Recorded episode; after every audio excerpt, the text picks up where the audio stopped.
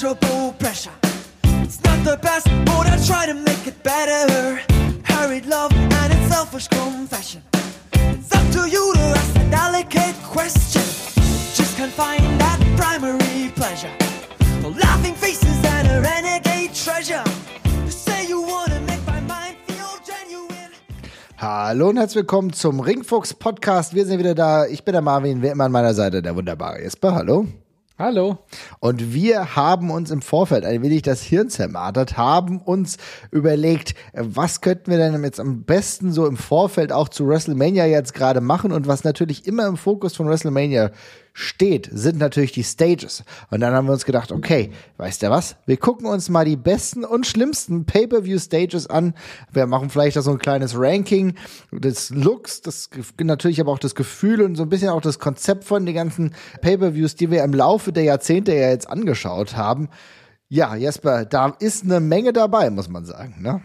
Ist eine Menge dabei, wird aber ist auch so eine etwas sterbende Gattung tatsächlich irgendwie. Diese richtigen Vollblutkonzepte mit allem drum und dran, die werden ein bisschen rarer. Das war früher deutlich heftiger der Fall, fand ich. Ähm, da hat man das einfach konsequenter durchgezogen und all seinen knallbunten Klischees, die da die es da gab. Ähm, es gibt's in Teilen immer noch, aber ich finde, es hat schon, es hat schon ein bisschen abgenommen, so in der Breite, auf jeden Fall. Leider, muss man sagen, ne? Ja. Ja. Schon, ja, ja, genau. Also ich weiß nicht, ob ich es jetzt unbedingt noch so in dieser Plakativität von früher bräuchte, mag ich auch. Ähm, aber ich finde, es gäbe auch ein paar ähm, simplere und coole Wege, das noch äh, heutzutage aufzugreifen, auch ohne dass man es jetzt, ja, keine Ahnung, dass man bei einem Pay-Per-View, wo Feuer im Namen drin steckt, durchgehend die Stage abfackeln muss. Da gibt's auch ein paar unterschiedliche Möglichkeiten, aber ähm, ja, ich, ich finde es auch, ich, generell ist es schon schade, dass es, dass es so ein bisschen abnimmt und ähm, ich würde mal behaupten, dass ich, äh, dass man mir Bilder von den letzten zwölf WWE Pay-Per-Views zeigen könnte und ich vermutlich anhand der Bilder nicht wirklich auseinanderhalten könnte, ähm, welche das wären, wenn ich nur die Stage angucken würde. Das ist natürlich so ein Konzept, beziehungsweise wenn man das überhaupt Konzept nennen kann, das ist so ein bisschen ein Problem, was wir auch schon früher mal hatten. Und da will ich nachher nochmal mit dir zu sprechen kommen, denn tatsächlich hatten wir es auch in der WCW-Zeit 2000, 2001, wo auch wahrscheinlich aus finanziellen Gründen kaum noch auseinandergehalten werden konnte, welcher Pay-Per-View denn jetzt hier irgendwie was ist. Ne? Also WCW Sin, ja, sieht aus wie jede normale Show gerade. Ja. Das ist natürlich so ein bisschen das Ding, aber ich glaube, wir hangeln uns mal so ein bisschen durch. Wir machen vielleicht auch immer mal so einen Einschub, was uns nicht so gefallen hat. Aber wenn du an geile Pay-per-view-Sets denkst, was fällt dir da als erstes ein? Ja, ich habe ähm, tatsächlich eine Reihe von von von äh, von verschiedenen Sets kommt mir sofort in den Sinn und es gibt so ein so ein paar, die ach, es gibt so ein paar ganz offensichtlich, die nenne ich jetzt nicht unbedingt. Ähm, ich weiß nicht, ob das auch so in die Annalen eingegangen ist, aber welches mir total gut gefallen hat, ähm, ist dieses Kinoartige, was es beim SummerSlam 2008 gab. Ich weiß oh, nicht, ja. ob du dich daran, ja, dich daran noch erinnern kannst, mit Mhm. diesen, äh, mit diesen, ja, ich weiß gar nicht, wie man diesen, wie man diese, diese Kärtchen quasi nennt, die früher vor den, in, bei diesen Kinoleinwänden oben aufgehangen waren, ne, wo man quasi die Filmtitel reingesetzt hat. Und ich weiß noch, dass der, der Entrance-Bereich war quasi so eine, ähm, ja, wie so ein Erker sah der quasi aus und an jedem von diesen Dingen war quasi eine so eine Kinowerbetafel, wo dann eben auch in ganz simplen Lettern teilweise die Matches äh, einfach drauf standen. Also wirklich, als hätte man da jetzt einfach gerade den neuen Star Wars-Film ausgehangen in den 70ern oder sowas. Das war ein total geiler und simpler Look und irgendwie durch diesen, durch dieses Dreigestirn an Videoleinwänden sah es aber irgendwie auch total edel aus. Und das war so ein, ich mag diese Konzepte, die da sind, ohne aufdringlich zu sein. Also der SummerSlam ist jetzt nichts, was unbedingt was mit einem mit mit Kino zu tun haben muss auf dem Papier oder so. Ähm, aber sie haben es ja irgendwie als biggest Blockbuster of the Summer oder sowas auch deklariert und das hat halt mega geil gepasst. Und dann sah es eben einfach aus wie so ein geiler, fetter Kino-Entrance und das hat gepasst wie Arsch auf Eimer, fand ich. Fand ich auch sehr, sehr gut. Also ist auch einer meiner Favoriten, wenn ich darauf zurückblicke, gerade jetzt mal, wenn wir der WrestleMania-Situation wegnehmen. Ich werde trotzdem auch noch auf die eine oder andere WrestleMania zu sprechen kommen. Aber da habe ich echt gedacht, okay, das gefällt. Ich muss auch sagen, das Set an sich sah gut aus, weil das ja auch, ich glaube, es waren so, so drei äh, kleinere Bildschirme und dann ein größerer. Das hat im Grunde sehr, sehr gut gewirkt und war auch gar kein so schlechter Pay-Per-View, muss man sagen. Und für die damalige Zeit durchaus sehr, sehr ansprechend. Und ich fand auch gerade dieses Reduzierte, was du angesprochen hast, mit dem Biggest Blockbuster of the Summer, äh, dieses typische, ja, typische Kinomäßige fand ich echt eine coole Angelegenheit, ne? Ja, absolut. Und äh, hat mir übrigens auch von der Farbgestaltung ganz gut gefallen. Ne? Da haben sie ja immer Ja, so mega grün, cool. Ne? Ja. grün und blau schmückt in diesem Fall nicht nur das Schweinchen, sondern auch die WWE und da seid sie sogar ganz gut, ja. Ja, also ich auch total, es ist total cool, weil das, da haben sie das Summer, dieses SummerSlam-Logo eben doch noch ein bisschen reingebracht. Also da ist schon das Pay-Per-View-Teil eben drin, aber eben ja, so wie so anekdotisch da eben reingeflochten in dieses, in dieses Konzept. Und das mag ich total gerne, wenn man sich einfach jedes Jahr so ein bisschen was anderes überlegt. Das war ja, ist ja bei WrestleMania auch ähm, sehr, sehr stark vertreten gewesen. Ähm, ich finde in den letzten Jahren auch ein bisschen weniger stark als andere. Also ich finde so gerade die WrestleManias so vor mh, mm, ja, fünf bis zehn Jahren, die waren alle sehr einprägsam, fand ich so vom, vom Look her. Das nimmt inzwischen auch ein bisschen ab. Äh, wobei, gut, die, die hatten gerade Piraten WrestleMania, insofern ist es vielleicht auch äh, rede ich gerade vielleicht auch Quatsch. Aber es gab so eine ganze Reihe von, von den Dingern so in frühe, frühe 2010er bis 2005, da wo sehr viele ähm, schöne Sets mit bei waren. Ja, auf jeden Fall. Und da will ich auch mit dir äh, gleich mal ein bisschen äh, zu sprechen kommen, denn ich habe lange überlegt, ne, und es gibt so verschiedene Favoriten, die ich halt habe. Aber ähm, ein ganz großer Favorit ist tatsächlich für mich immer noch WrestleMania 17. Du wirst dich erinnern, WrestleMania X7.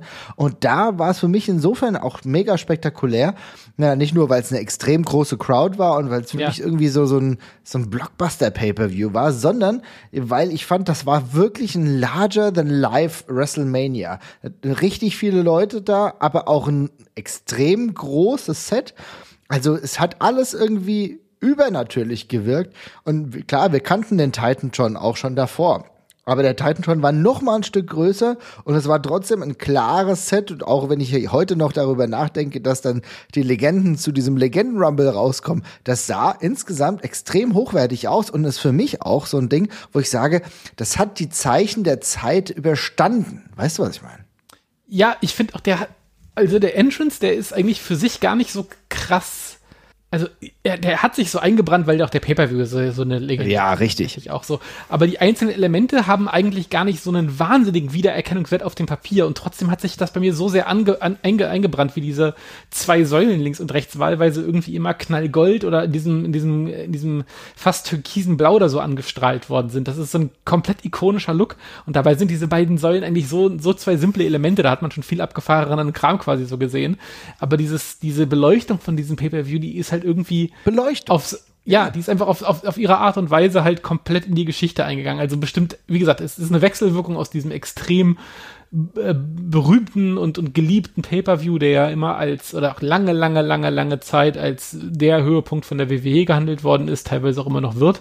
Ähm, und dementsprechend weckt das natürlich auch Nostalgie, aber der Look ist halt ikonisch tatsächlich. Ja, aber was du auch sagst, auch hier kommen halt mehrere Dinge zusammen. Also zum einen natürlich fand ich dann die Stage toll und auch den, den, den großen Bildschirm, aber auf der anderen Seite ist es halt auch, dass die Wechselwirkung auch mit dem Licht stimmen muss und die hat halt dort komplett gestimmt, dass die beiden, als Eddie Guerrero reinkam, beispielsweise eher in Violett angeschienen wurde und als Jericho reinkam, war es glaube ich eher blau. Also es ist halt alles einen eigenen Look gehabt und das hat für mich relativ viel dazu beigetragen, dass ich, äh, dass, dass mir das in Erinnerung blieb. Ne? Ja, auf jeden Fall. Ähm, ich würde auch gerne noch mal einen anderen nennen, weil der fällt oft so ein bisschen unter, unter den Tisch und ich fand aber WrestleMania 18 tatsächlich auch sehr, sehr cool. Oh, da ähm, scheiden sich ja die Geister. Da, da scheiden sich einige, die es nicht gut finden, ja. Da scheiden sich die Geister und wenn man sich den anguckt, kann ich das auch völlig verstehen und ich finde, dieser, diese Stage leidet leider Gottes extrem unter der damaligen Bildqualität, weil dieses, da ist ja dieses, also für alle, die das nicht kennen, im Grunde ist im Hintergrund ein riesiges Gerüst aufgebaut. Also auch wirklich ein sehr breites und, und tiefgehendes Gerüst. Man hat also sehr viele einzelne Stangen drin. Und mit der damaligen nicht so wirklich HD-Qualität ist das ganz schön am Flirren fürs Auge, finde ich, die ganze Zeit. Also das ist, ergibt in den wenigsten Situationen ruhiges Bild, muss man fairerweise sagen. Und das macht es teilweise ein bisschen schwer erträglich. Ähm, was ich aber total geil finde, ist die Beleuchtung, wie das Licht hinten durchbricht. Das mhm. sieht halt echt geil aus mit diesen kleinen Scheinwerfern dahinter. Das sieht irgendwie andauernd so aus wie so Suchscheinwerferspots, die durchknallen. Und sie hatten vor allem einmal quasi die kleine Videoleinwand direkt hinter dem Entrance, die man gesehen hat, aber sie hatten ja oben drüber noch dieses fette Jumbotron, was da ja, war. Ja. Und das sah richtig geil aus über dem, über dem, über dem Gerüst. Also das zusammen mit dem Gerüst hat eine unglaubliche Größe, fand ich, versprüht. Ähm, und hat mir auch sehr gut gefallen. Aber ich sehe es ein, es ist ein bisschen schwer fürs Auge, wenn man es versucht nochmal zu gucken. Ich finde, was du gerade richtig gesagt hast, ist, dass es halt schwierig fürs Auge war, ne? Weil es war so eine krasse Konstruktion. Aber wenn ich mir auch Bilder angucke, dann muss ich auch sagen, ich habe das damals überhaupt nicht negativ äh, wahrgenommen, sondern war jetzt in der Recherche noch dabei und habe dann gemerkt, okay, einige fanden es ganz schlimm. Ich fand das gar nicht so schlimm. Das Einzige, was mich so manchmal damals beim Schauen gestört hat, war, dass du diesen Jumbotron, von dem du eben gerade gesprochen hast, dass du den nicht immer hundertprozentig gut gesehen hast. Ne? Aber an sich war es trotzdem imposant vielleicht ein bisschen zu viel gewollt, dass es jetzt für viele Leute wirklich eine, eine ganz schlimme Sache war, kann ich jetzt auch nicht nachvollziehen. Aber es war auf nee. jeden Fall sehr, sehr viel Konstruktion. Auf jeden Fall. Ja. Ähm, wir bleiben noch kurz bei WrestleMania, würde ich sagen. Ja, da sehr gerne. Ja noch ein paar. Mhm. Ähm, welches für mich auch noch eigentlich tatsächlich relativ hoch rankt, äh, wenn man gute Sitzplätze hat und nicht, neben, nicht hinter den großen roten Säulen sitzt, war tatsächlich die WrestleMania, bei der wir, bei der wir waren. Mit der, mit, auch mit dieser, ich fand die, ich fand die Stage einfach sauschön. Also ich mochte diese Wand, die wir hatten, total gerne an der Stelle. Mhm. Ähm, die große und ich mochte auch die Ringkonstruktion eigentlich total gerne. Gut, wir kamen uns drüber, damals schon drüber gestritten, äh, diese, bunten Eckpfeiler, die können Fluch und Segen zugleich sein. Wenn man dahinter sitzt, dann macht das wirklich keinen Spaß. Aber ansonsten mochte ich diese moderneren Freiluft-Settings auch alle sehr gerne. Das bei der 31, ich habe jetzt gerade nochmal parallel nachgesehen, das war ja das mit dem, mit dem Play-Button. Ja, äh, das, das, war auch, das, das da war auch sehr gleich schön. Mit, ja, warte mal, stopp. Und, nicht, nicht so schnell, nicht so schnell. Ich finde nämlich erstmal bei, bei 35 und ich muss sagen, bei 35, ähm, das hat mir auch dann ganz gut gefallen. Wir haben drüber gesprochen und so weiter und so fort. Das gab aber auch Kritik von vielen Leuten, die gesagt haben, ja, das ist aber jetzt im Endeffekt einfach nur eine, äh, ist ja nur eine große Leinwand, ne? Also ja. Die, aber ja, ich muss Aber sagen. es ist halt die verfickt größte Leinwand der Welt gewesen, also. So, ja, äh, ja, genau. Und äh, was mir halt eigentlich ganz gut gefallen hat, hast du eben angesprochen, ist halt auch oberhalb des Ringes, ne? Ja. Insofern äh, finde ich das äh, vollkommen in Ordnung. Aber bei der 31 habe ich tatsächlich meine Probleme. Aber das hängt weniger so eigentlich so an sich mit der Stage zusammen. Aber dieser Play-Button, der hat mich komplett getriggert. Der Play-Button als Logo ist scheiße. Da gebe ich dir völlig recht. Das will ich auch nicht, das will ich auch gar nicht, gar nicht beschönigen. Aber ich fand die Stage mit dem WrestleMania-Schriftzug da drüber und quasi Ja. auf der Fläche unten fand ich schön. Das Rot habe ich eigentlich auch gemocht. Der Play-Button ist natürlich ein Verbrechen einer Menschlichkeit. Da müssen wir nicht drüber reden. Ja. Äh, den, den würde ich auch gerne aus der Geschichte tilgen. Aber der Rest war schön. Ja, okay, äh, gut, dann. Ja. Aber ja, der Play, ke- keine Liebe für den Play-Button. Da gebe ich dir völlig recht. Ja, deswegen. Also ich habe sogar, ich habe das auch als einer meiner schlechteren äh, Pay-per-View, äh, Pay-per-Views da aufgeschrieben. Also insofern, da scheiden sich bei uns die Geister. Liebe Leute, schreibt uns mal, was ihr denkt. Findet ihr den 31er Stage mit dem Play-Button insgesamt trotzdem okay oder eher nicht? Also ich bin eher auf der Seite nein, aber wir haben ja hier den Fanboy Jesper, der das dann eher ganz gut findet. Aber äh, während wir noch bei WrestleMania sind, ich glaube, wir sollten vielleicht auch äh, diese WrestleMania nennen. Eigentlich habe ich noch zwei WrestleManias, die ich ganz gerne nennen würde. Und zwar war es zum einen die 33. Erinnerst du dich an WrestleMania 33 mit diesem Globus da hinten? Ja. Das war doch schon ein krasses Ding, oder? Das war, das war super cool. Also das ist ja, da haben sie ja diese, ja, das, was im Grunde beim Piratenschiff dann auch quasi da war, diese Jahrmarktsatmosphäre ja auf die Spitze getrieben, aber da hat das irgendwie gepasst. Da ist ja auch der Ring auf dem Ring gewesen, äh, dazu die Achterbahn im Hintergrund. Die Achterbahn äh, im Hintergrund, unfassbar geil, ja? auch alles cool in die Videos mit eingebunden gewesen. Dazu ein fettes, fettes, schönes Feuerwerk. Das sah schon alles ganz cool aus. Der Ring, ich fand das ganz witzig. Der Ring auf dem Ring sah auf den Shots, die man davor, die es wird, jetzt kommen ja, wenn dann kommen, ja irgendwann immer die Leaks aus dem, aus dem Stadion, sah der Ring auf dem Ring ziemlich blöd aus und in Action war es dann ziemlich cool. Äh, da hat's mich, da fand ich es auch nicht mehr so ablenkend, hat es irgendwie reingepackt. Das ist interessant, ne? Weil im Endeffekt muss man ja schon sagen, dass es halt einen krassen Unterschied gibt zwischen äh, der Experience, die du dann vielleicht als Fan vor Ort hast, und der Experience, die du dann als Fan, ähm, wenn du am Fernseher sitzt, hast. Weil ich glaube, dass du das ja anders wahrnimmst, und wir haben das ja damals bei der 35 auch irgendwie anders wahrgenommen. Aber ähm, trotzdem, also dieser Ring auf dem Ring, ja, das muss man schon sagen, ist schon absurd. Ich glaube, Basti war damals da und hat aber auch gesagt, dass er insgesamt dieses Setting allein von, äh, von dieser Konstruktion des Jahrmarktes da hinten und so, ne? Dass du da so run runterfahren konntest, konntest du natürlich nicht, aber das sah so aus. War ja schon absurd, ne? Ja, heftig. Ja. Und dann müssen wir auch noch sagen, wenn wir schon bei großen WrestleManias sind, eigentlich so die, die Farbigkeit von WrestleMania 34, ne? Also auch mit, ja, mit dieser Maskenart, ne? Das sah schon, also das war schon Mit der, mit der Mardi, mit, mit der Mardi Gras Maske, ja. Das war die WrestleMania New Orleans, für alle, die sich gerade vielleicht nicht an die Nummer Richtig. erinnern können. Also die knallbunte in, ja, größtenteils lila und grün, glaube ich. Äh, Mhm. Geile Stage ist, glaube ich, meine, ist, glaube ich, meine liebste WrestleMania Stage ever. würde ich auch sagen. Äh, Ja, mega, die mit den, Diasam mit den, mit den Diamanten-Applikationen noch. Und was auch super cool ist, ist dieses, naja, ein Würfel ist es ja nicht in dem in der Halle, sondern so ein, so ein Ring, der quasi von der von der Decke runterkommt. Aber der hatte auch diese illuminierten Streben, die dann auch lila gefärbt waren. Äh, das hat so eine riesige Größe gehabt zusammen mit dieser Maske. Das war für mich äh, die die geilste Konstruktion. Da die die die die die Brücke zum Ring sah auch cool aus, also die Rampe. Das war alles der Hammer. Und ich glaube, das ist auf eine das ist eine simpel, das war so, das war so schön simpel und trotzdem so effektiv. Also nicht simpel im Sinne von einfach. Es war immer noch ein unglaublich geiles und riesiges Set. Mhm. Aber die Idee war so auf den Punkt einfach. Wir machen diese Maske und alles schlingelt sich um diese Maske rum und es hat wunderbar funktioniert. Ja, also ich bin da vollkommen deiner Meinung, denn wir haben hier ganz wichtige Punkte. Du hast gesagt, die Applikation, so Diamanten-Style, so dann hast du dann diese Maske, das sah super aus. Auch ein bisschen anderer WrestleMania-Schriftzug. Ja. Ne? Ja. Und dann natürlich äh, dieser Videowürfel, der mal kein Würfel war, sondern ein Rondell. Und, Ein Rondell, äh, genau, ja. und das sogar ist für mich so ein bisschen der Punkt gewesen, wo ich gesagt habe, geil, das sieht mega aus und dann mit diesen Streben, du hast eben angesprochen, also diese, ich sag mal, Buntigkeit, würde man in Hessen so ein bisschen sagen, das hat mir so viel gegeben und das war auch so, als, als jemand, der nicht vor Ort war, war das ein richtig krasses Ding. Da habe ich gemerkt, okay, hier bin ich gerade bei was ganz Großem und ich glaube, es war wirklich der größte Wurf von der WWE der letzten Zeit. Yes. Ich möchte noch ganz kurz eine WrestleMania noch äh, nennen, auch wenn ich das gesamte Stage-Design, das finde ich gar nicht so prall. Ich finde nur ein Element richtig cool. Ja. Und das war bei der bei der WrestleMania. Ich musste jetzt tatsächlich ewig lange suchen, weil ich aber ich und ich weiß auch jetzt wieso, weil ich kann mich von der WrestleMania tatsächlich an kein einziges Match ändern, weil ich alles ganz grauenvoll finde. Ähm, das war WrestleMania 27 ähm, und die hatten diese geile fette ja, es sieht aus wie eine Metallspinne quasi, so als, als, als Gate über dem Ausgang quasi. Und die ist dann dauernd so golden angeleuchtet worden. Die, also ich muss bei der Farbgebung genau an Terminator denken, weil es sieht so aus nach leicht gelb angestrahltem ja. Metall aus. Ich weiß, was du meinst. Ja. Und, und, und, der, und, der, und das war so ein Shiny Floor beim Rauskommen, also so, ein, so wie, so ein, wie, wie so ein Spiegelboden. Und der Eingang sah ultra edel und ja, voll nach Technodrome einfach aus. Den fand ich super geil. Der Rest der Stage ist mir gar nicht so wahnsinnig in Erinnerung geblieben. Den, den Schriftzug fand ich auch ein bisschen überbordend. Ja. Aber diesen, die, diese Entrance-Spinne ist der Hammer. Die Das, fand ich so da geil. bin ich bei dir. Also diese Spinne, ähm, ich habe mir das jetzt auch nochmal angeguckt, da gebe ich dir vollkommen recht. Das finde ich tatsächlich auch gut. Ich muss auch sagen, ich finde es gar nicht überbordend mit WrestleMania so. Ich finde das auch mal geil. Also einfach mal Ja. auf die 12 kann man machen. Ähm, hat auch im Hintergrund immer ganz gut gewirkt. Ich weiß, da war The Rock ja auch in äh, besonderer Zuständigkeit, wenn ich mich da recht entsinne. War, Ja, glaub, kein, ja. war an sich trotzdem kein Pay-Per-View, der mir irgendwas gegeben hat. Ja.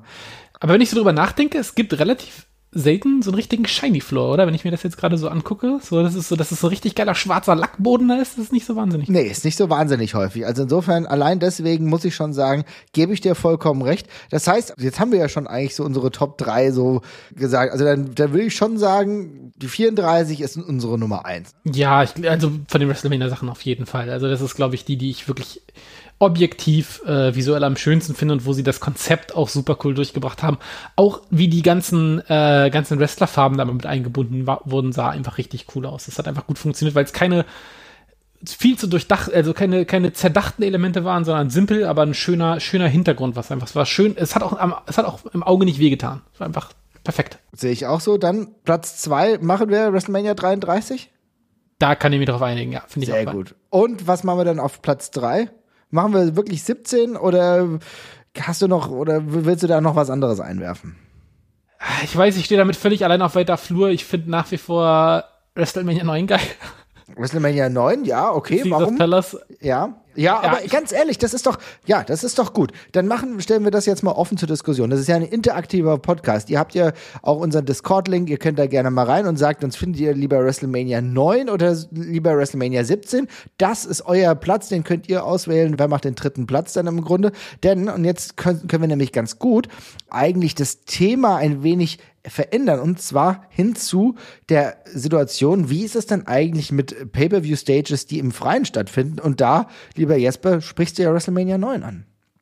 Ja, und ich finde WrestleMania 9 ist eine der, also ich weiß, der, der Pay-Per-Views hat jetzt ist kein, äh, kein großes Liebhaberstück oder so. Und Mhm. ich glaube, es wird auch ein bisschen, belächelt, äh, einmal wegen dem, ja, einmal wegen dem etwas kindischen Look, dann wegen dem nicht besonders tollen Pay-Per-View und dann, ich glaube, das ist auch mit, mit der kleinsten gewesen, oder? Das ist ja nicht wahnsinnig viel Publikum da gewesen, glaube ich. Nee, war nicht so groß, aber Ja. sprich erst mal, weil ich will Aber genau. ein paar Sachen dazu sagen. Ja. Genau, aber die ganze, die ganze Stage ist so in, äh, ja, so im äh, klassisch römischen Stil quasi gehalten. Also es gibt, es gibt fette Säulen äh, am Ring, es gibt im Hintergrund so eine äh, tempelartige Struktur.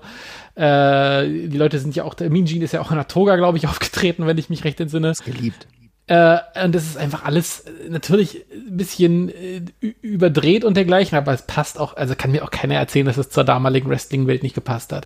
Ich muss ehrlich sagen, das war ja ein Pay-Per-View, den ich ich, ich habe den natürlich nicht live gesehen, aber ich habe den Ja. ja mit ganz kurzer Verzögerung im Fernsehen, das war 1993, wenn ich jetzt richtig gerechnet habe, habe ich den gesehen als Kind.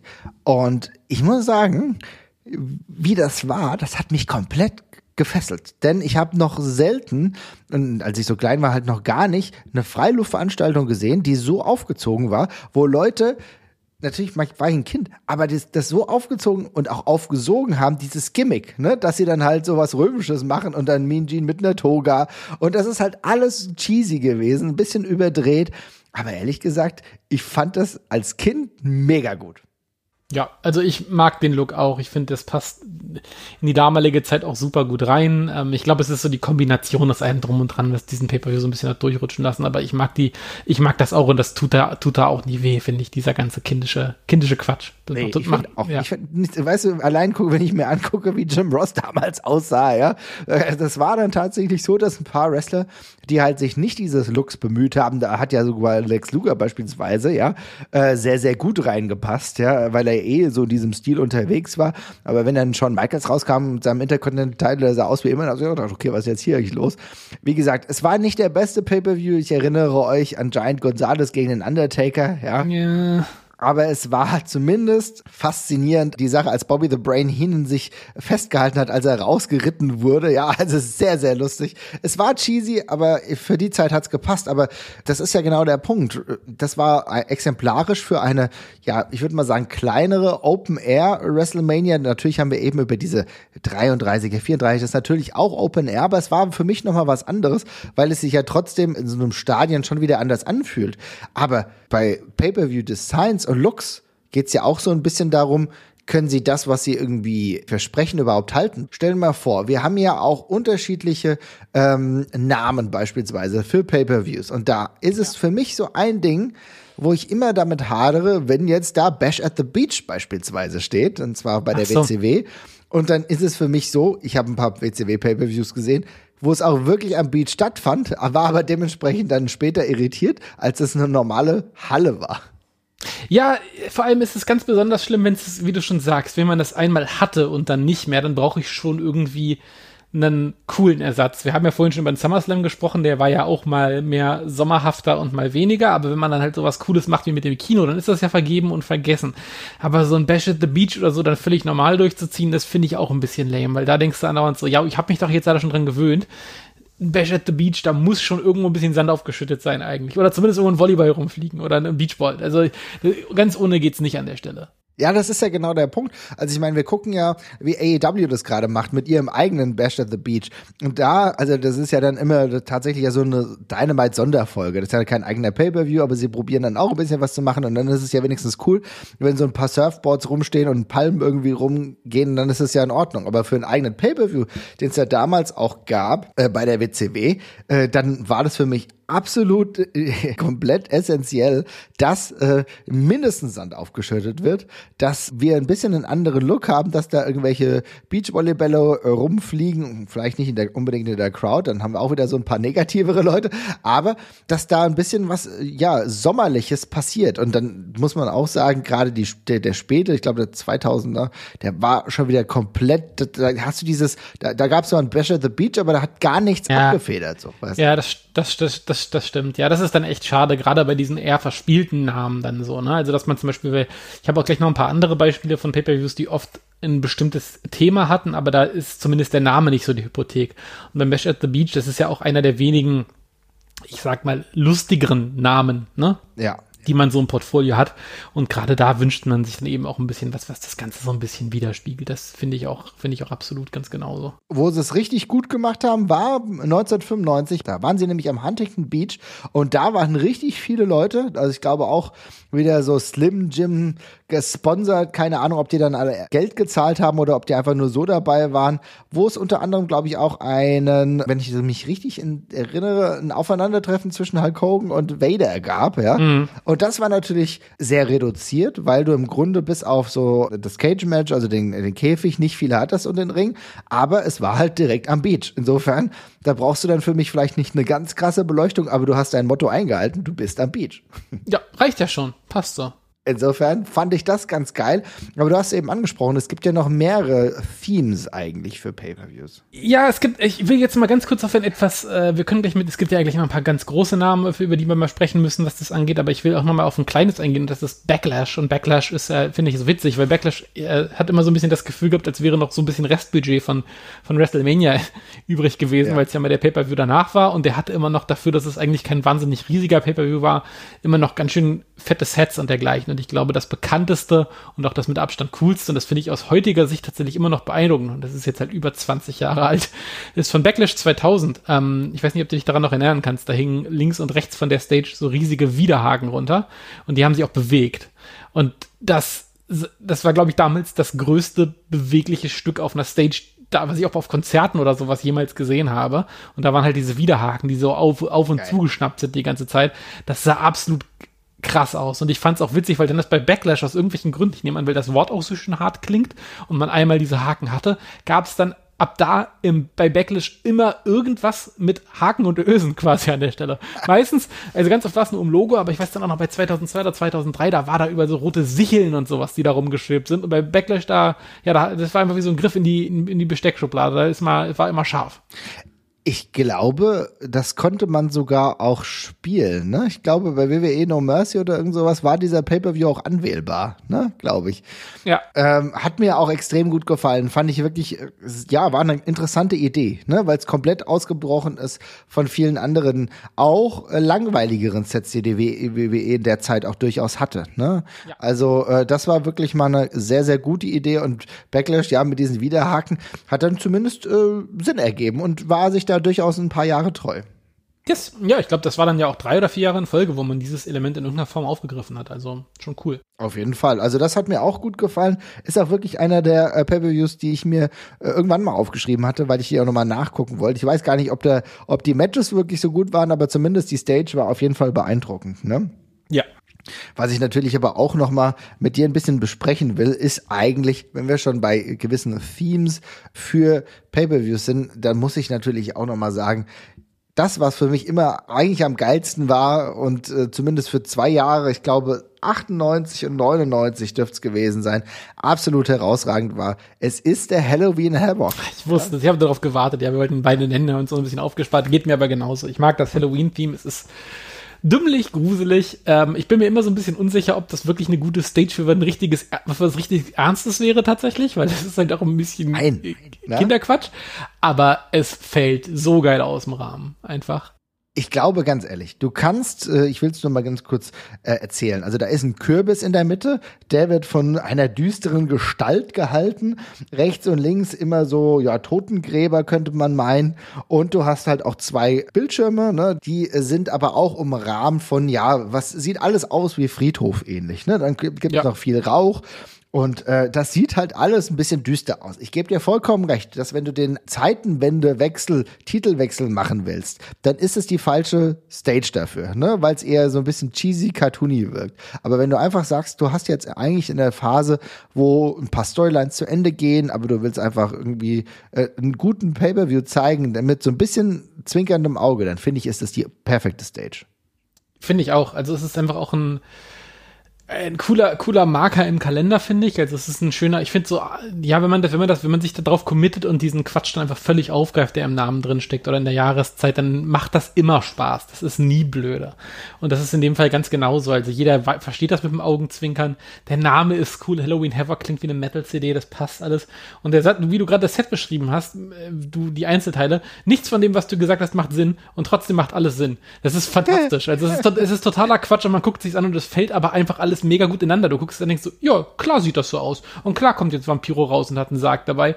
Und jetzt kommt Sting, natürlich. Und von, von unten kommt ganz viel Nebel. Ist ja Halloween. Und das, da, da gewöhnt man sich einfach so schnell dran. Die Beleuchtung ist auch so cool bei den pay einfach die ganze Zeit mit diesem leicht gedimmten von unten und so. Ah, das ist schon alles geil. Ja, auf jeden Fall. Gucke ich mir auch immer noch gern an und gucke ich mir hauptsächlich auch wegen der Stage an. Tatsächlich haben wir dann auch das Glück, dass der ein oder andere Pay-Per-View-Match dann auch noch ganz gut ist. Ich erinnere mich hier an ein sehr gutes Match mit Eddie Guerrero und Rey Mysterio. So ein bisschen auch, vielleicht nochmal so ein bisschen finaler Durchbruch von Rey Mysterio äh, in den USA gewesen. Also ich glaube, ähm, da war einiges Gutes dabei und für mich ist es auch so, dass die Umsetzung, ich habe es ja jetzt bei NXT gesehen, wo sie ja dann auch dieses Theme aufgegriffen haben für ihre, ja, wie soll ich sagen, äh, Special Attraction Pay-per-Views ähm, hat es nicht hundertprozentig äh, aufgesogen, aber nee. vielleicht ist die Zeit da auch rum, ich weiß es nicht. Ja, falsche Besetzung im Kader auch tatsächlich dafür. Da muss, da muss, da muss ein bisschen mehr Quatsch passieren, finde ich, bei so einem Pay-Per-View. Aber. Stimmt, ja. Ja, ja. ja dann darf es halt auch nicht alles so ernsthaft sein, ne? Ja, es darf vor allem nicht alles gut sein. Das ist, glaube ich, auch wichtig. Muss ein bisschen Trash mit bei sein. Muss ein bisschen Trash dabei sein. Ja, aber wie gesagt, also Halloween Havoc immer noch große Empfehlung meinerseits.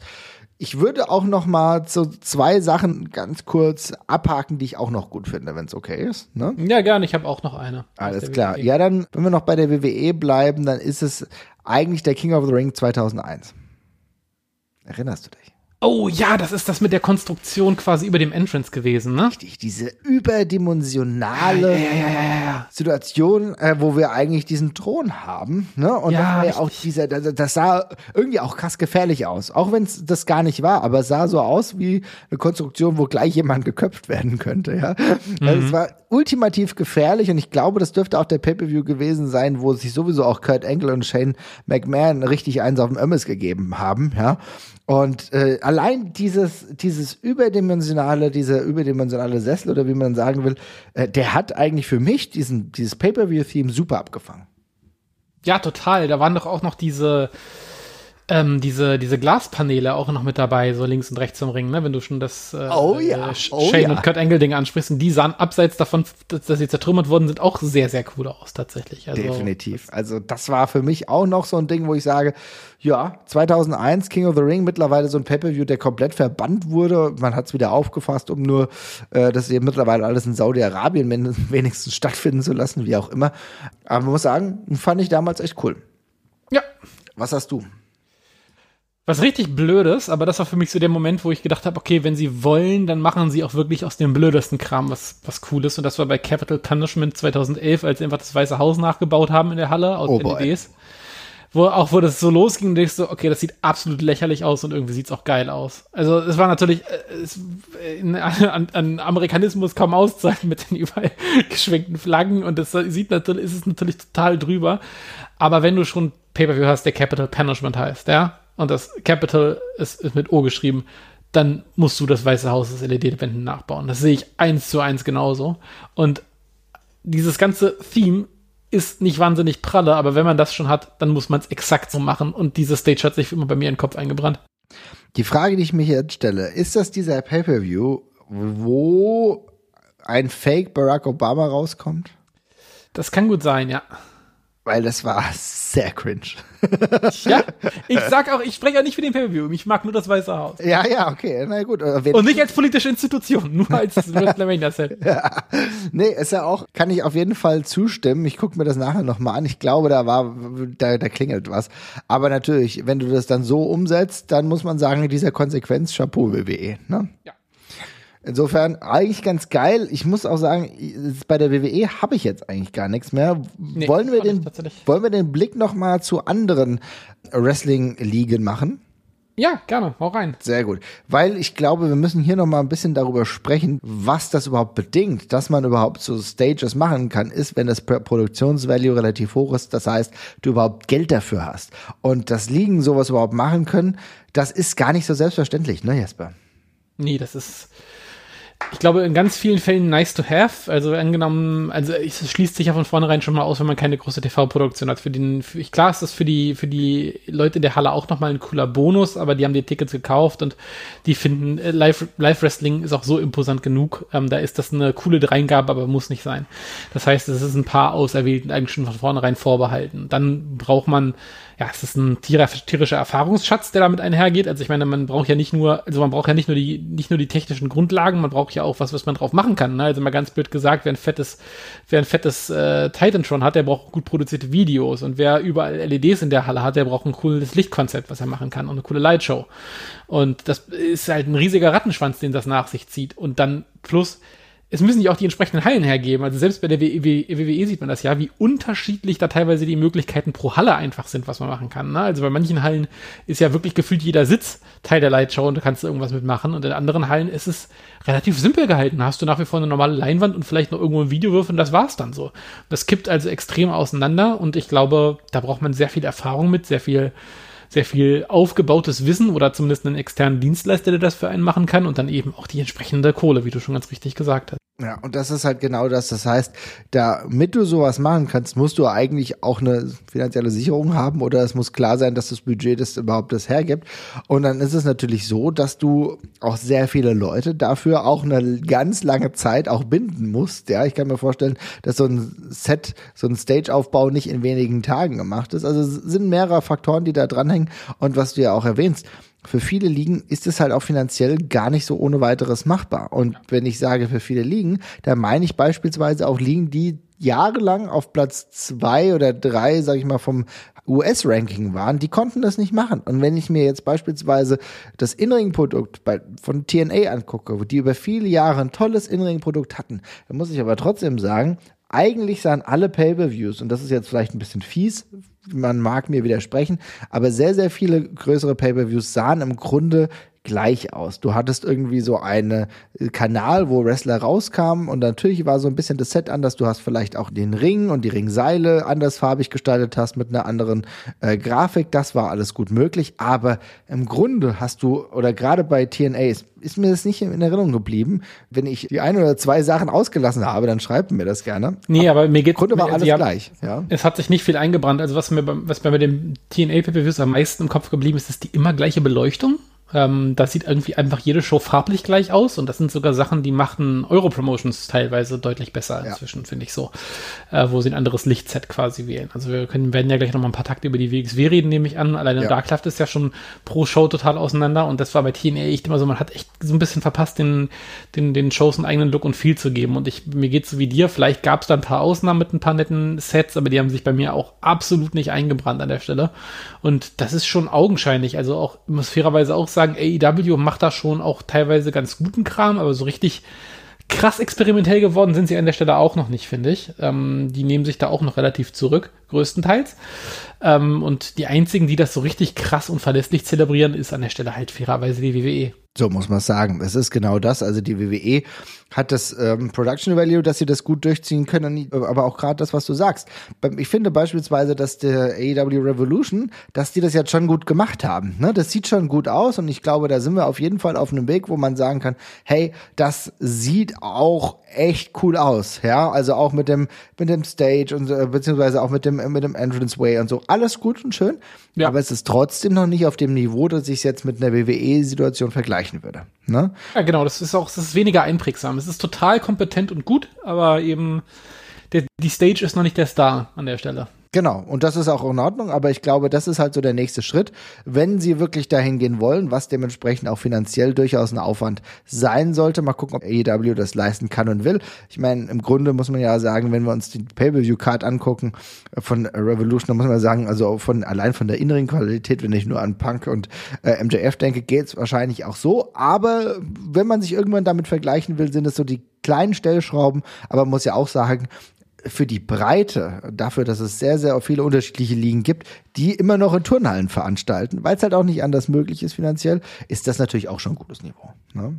Ja, Logo, auf jeden Fall. Aber trotzdem, du hast eben angesprochen, ist es schon so, dass wir in Europa bzw. in Deutschland das Glück haben, dass es eine Liga gibt, die sich sehr viel darum kümmert und sehr viel auch Gedanken macht über Stage Design und ganz klar, auch bei anderen Großveranstaltungen, aber ganz besonders natürlich beim Karat, ne?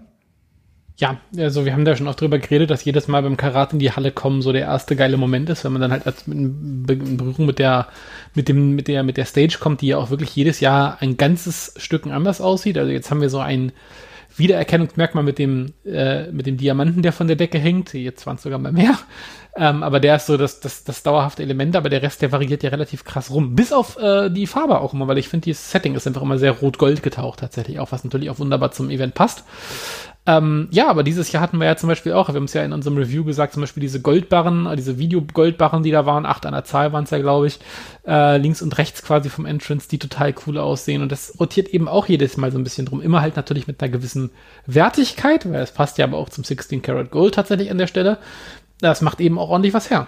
Ja, das ist absolut so. Und ich glaube, was du eben angesprochen hast, ne, mit, den, mit dem Diamanten, der immer wiederkehrend ist, aber diesem Goldlastigen, aber auch einer wichtigen Lichtshow, weil ich glaube, die Lichtshow macht ganz viel auch aus beim Karat. Ne? Also, dass ja. du eine Ausgewogenheit hast, dass du beispielsweise beim Entrance, ich habe mir vorhin noch mal alte Entrances angeguckt, beispielsweise als Bobby Ganz, als er von dem Hintereingang reingegangen ist, ja, und dann äh, Ach ja, gegen, gegen Absolute Andy. Ja. Genau, wegen, hat ja auch dieses Smoking-Theme dann ja gehabt, ja. ne? Und dann war dann so viel Nebel und dann hast, hast du erst die Schatten gesehen, das hat alles sehr, sehr gut gepasst. Also da wird sich halt sehr, sehr viel Gedanken gemacht.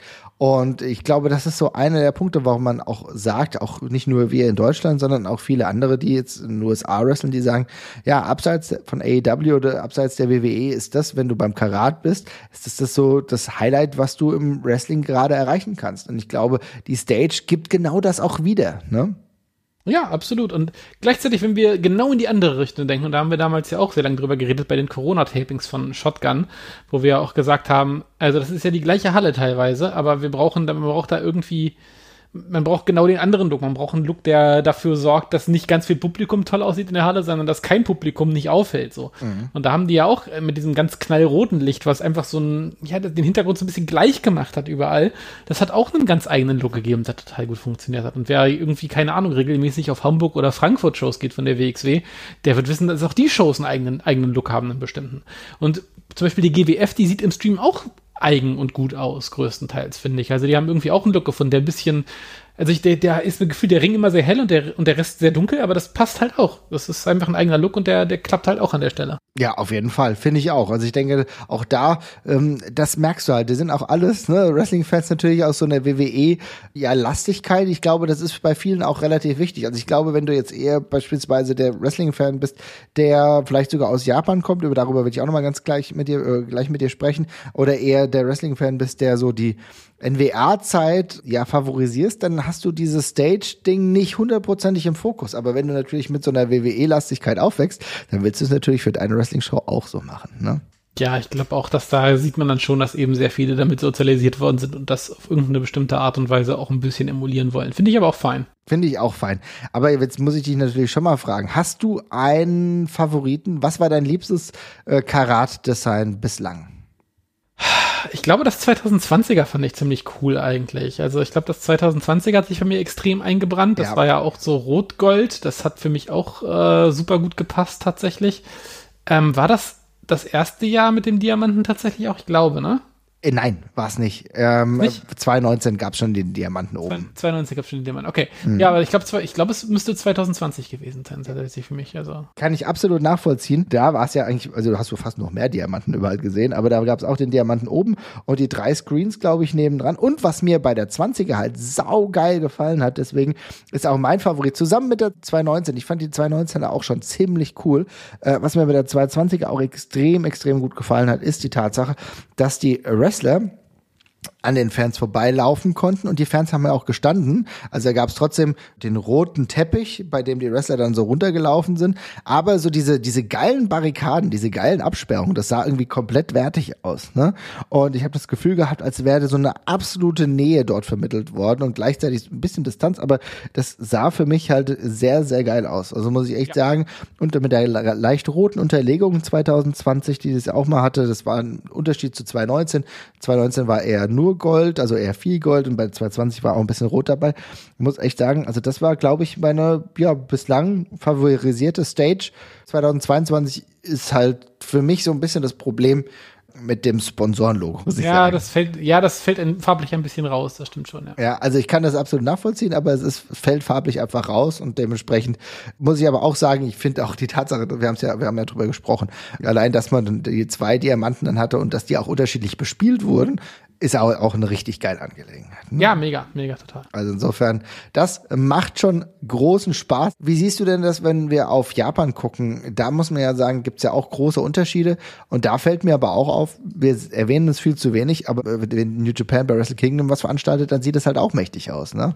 Ja, witzigerweise, ähm, ich habe das, äh, hab mich da im Vorfeld auch nochmal ein bisschen durchgeklickt, weil ich dann irgendwie so gedacht habe, ich hatte doch so ein paar Wrestling Kingdom Stages im Kopf, die ich cool fand. Und witzigerweise in nicht bewegt sieht das null spektakulär aus, ist mir dann aufgefallen. Ich könnte es überhaupt nicht auseinanderhalten. Ja, ist aber so. In, mhm. aber, aber mit Video und ähm, den anderen Beleuchtungskonzepten fällt es dann komplett auf. Und da sind auch super coole Sachen bei gewesen. Also, ja, ach, da, da gab es diese, da gab's, da gab's diese schönen Centerpieces in der Mitte, wie so ein großes Auge und sowas. Und, und aber auch die, die haben auch einfach, einfach sauschöne Leinwände. Also ich finde auch, dass die, die haben so eine klare Sprache oft bei den Leinwänden. Das sind dann einfach eine so ein so ein großes großes Centerpiece und das sieht da oft so richtig majestätisch einfach aus in der Mitte.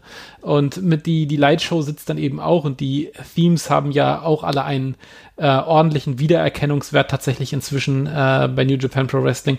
Ähm, und also in den Zeiten, gerade als der, als der Hype um die Promotion auch äh, ordentlich groß war, hatte das schon einen sehr, sehr guten Flavor, finde ich. Finde ich auch. Und bei mir war es tatsächlich so, du hast 14 genannt, kann ich absolut nachvollziehen. Ich muss auch sagen, ich war ein ganz großer Fan davon, wie äh, Wrestle Kingdom 12 abgelaufen ist. Da erinnere ich mich an diesen ikonischen Entrance von Okada beispielsweise. Das hängt natürlich aber auch viel mit den Protagonisten zusammen und mit den Themes. Ne? Das ist das ist ganz klar verwoben und es geht auch im Endeffekt darum, wie die Lightshow ist, ne? Weil du es ja gesagt hast.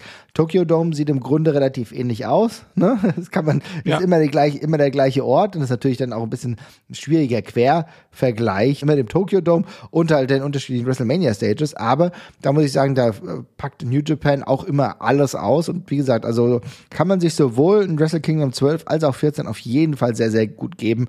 Und das Geile war ja sonst auch immer, dass dann die Wrestler auch nochmal anders dazu beigetragen haben. Und zwar nicht nur mit ihrer Entrance, sondern auch ihre Entrance Gear. Erinnern wir uns an Kenny Omega, was der teilweise anhatte, ne?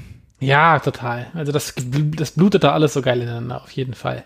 Was ich auch noch ganz kurz nennen möchte, ist diese, ähm, oh Gott, ich hoffe, ich habe die Abkürzung richtig im Kopf, diese Kyoto KB, KBS Hall ähm, wo relativ oft äh, Dragon Gate veranstaltet und Stardom aber auch und, und Pro Wrestling Noah mit diesem äh, Kirchenglasfenster im Hintergrund. Wow. Dieses knallbunte. Das ist auch so ein geiler, völlig eigenständiger Look. Äh, das ist so irre. Das sieht so cool aus. Also ich, ich glaube, äh, unser guter Kollege Strigger hat es, glaube ich, auch nach wie vor noch als äh, äh Telefonbild-Hintergrund, glaube ich. Und ich so jedes Mal, jedes Mal, wenn sein, wenn sein Telefon aufhört, denke ich mir, boah, das ist so eine geile Stage. Das ist so, so ein schickes Ding einfach an der Stelle. Also das ist, sieht auch im, ja, genau, KBS Hall. Äh, das sieht wirklich, sieht wirklich ganz, ganz große Klasse aus. Also das ist wirklich so ein uniker Look und ähm, Wow, absolute Kracher. Wunderbar aus. Stardom veranstaltet dort ja auch regelmäßig. Und das ist tatsächlich einfach so, so schön. Ja, und dann siehst du dann auch, was natürlich auch äh, schöne Arenen und schöne Hallen dann mit auch Wrestling machen. Da heben das auch gleich nochmal auf ein anderes Niveau. Ne? Ja. Jetzt haben wir aber im Endeffekt sehr, sehr viel Positives gesprochen. Jetzt müssen wir aber trotzdem nochmal auf unsere Worst Three kommen. Also ich finde, wir sollten das nochmal ansprechen. Also äh, was auf jeden Fall, ich glaube, man kann sagen, was auf jeden Fall ganz schlimm war, waren so gerade so die Endzeit äh, der WCW. Ne? Da muss man echt sagen, wo alles gleich ja. ausgesehen hat. Ne? Ja, das also das ist alles ein komischer Brei und auch alles grau und braun. Also das ist wirklich äh, ja nicht schön hängt auch damit zusammen, dass halt finanziell nicht mehr viel möglich war und dass dann wirklich jede Stage einfach gleich ausgesehen hat, ne? Und du konntest gar nicht mehr zwischen äh, Nitro und Thunder und dann, ja, was weiß ich, WCW Greed unterscheiden, ne? Ja, also wirklich, wirklich, wirklich nicht gut. Das ist, äh, vor allem ist es halt schlimm, wenn es halt so, wenn man es davor einmal so schön hatte und es dann so Stück für Stück halt irgendwie dahin geht und irgendwann dann ist die Show dann, äh, sie ist, sie, sie ist nicht nur schlecht, sondern sie sieht auch dann auch noch schlecht aus. Das ist dann halt immer noch weh. Ja, es ist genau das. Wie für die Leute, die das noch nicht gesehen haben, man kann sich vorstellen, dass die äh, WCW am Ende immer so einen riesen Vorhang hatte und davor halt einen, ja auch Megatron könnte man sagen, ähm, angebracht hat und ansonsten irgendwie aber auch ja so Stahlkonstruktionen, die aber wirklich alle gleich aussahen, wo sich maximal noch so die, die Matte des Ringes geändert hat. Und das war tatsächlich für dieses Produkt überhaupt gar nicht zuträglich. Im Hintergrund, wie gesagt, da war ja dieser riesen Teppich, könnte man fast sagen, wo manchmal noch so kleine Beleuchtungen wie so, so Sternlichter waren, aber mehr halt auch nicht. Ne? Yes. Was hast du Ja, noch, was, was- dir besonders schlimm gefallen hat? Äh, ja, was ich, äh, ich fand diese eine WrestleMania in Dallas, ich glaube 32 war das, ganz, ganz furchtbar, mit diesem riesigen Stern, der da drüber hing, was so ein völlig, Alter, ja. Oh. völlig langweiliges, nerviges Ding tatsächlich war an der Stelle. Also, ähm, boah, das war einfach so ein uninspiriertes Teil. Irgendwie so Dallas, ja, Texas-Stern. Und weiter gedacht dann irgendwie auch schon nicht mehr. Das Nee. war's. Das, und das ist halt echt so, pff, die Jahre davor, danach haben wir den übelst geilen Kram da überall hängen und, und äh, spannende Konzepte. Und das Einzige, was wir da haben, ist, ist so ein Stern. Unter dem WrestleMania-Logo war ja auch dieser Stern noch mit inkludiert, also völlig lahm im Vergleich. Also kann ich absolut nachvollziehen, bin ich voll bei dir. Es sah sehr, sehr simpel aus und ansonsten, ja, für eine WrestleMania, glaube ich, da waren viele wahrscheinlich schon eher enttäuscht. Also ich, ich habe den Pay-Per-View ehrlich gesagt auch gar nicht mehr großartig in Erinnerung. Ja, keine Ahnung, wie der Triple H, wie, wie der Roman Reigns, ja, okay. Also keine Ahnung, wahrscheinlich waren da ein paar ganz gute Matches dabei, müsste ich mir mal wieder angucken. Aber am Ende muss ich wirklich sagen, also dieser Stern, okay, aber ansonsten hat es viel zu wenig gegeben. Und wo ich sagen muss, was immer noch ein absolutes Desaster ist, und das habe ich mir extra nochmal angeguckt, sind so, ehrlich gesagt, eine ganze Aneinanderreihung von No Mercy Pay-Per-Views, die die WWE gemacht Oh, hat. Jesus, ja, die waren alle furchtbar, ja. Exemplarisch 2001, liebe Leute, schaut euch das mal an. Habe ich ehrlich gesagt das Gefühl gehabt, okay, wir haben jetzt eigentlich die Stage von SmackDown und was machen wir jetzt? Naja, wir äh, umhüllen die mit weißen Tüchern und ansonsten, das, ich glaube, das reicht. Ja, den Rest könnt ihr euch ja, den Rest könnt ihr euch ja dazu denken. Ja, Ja. also sonst überhaupt Furchtbar. nichts. Also einfach total Ja. lieblos. Ja, für mich ist die, ich glaube, die schlimmste aller Zeiten, ähm, die war auch in irgendeinem Wrestling-Spiel war die mit drin und da sah sie noch furchtbarer aus, ist die von Judgment Day. Ähm, und weil ich habe vorhin ja die von WrestleMania 18 sehr gelobt, äh, mit dem großen, äh, äh, mit dem großen Gerüst, was da quasi steht, das aber so cool durchleuchtet worden ist. Das gleiche kann man sich jetzt nochmal bei, bei Judgment Day 2003 vorstellen, da ist es noch ein bisschen größer und es wird nicht beleuchtet. Das sieht also einfach wirklich aus, als wäre eine Baustelle in der Halle. Oh ja, ich sehe. Oh mein Gott.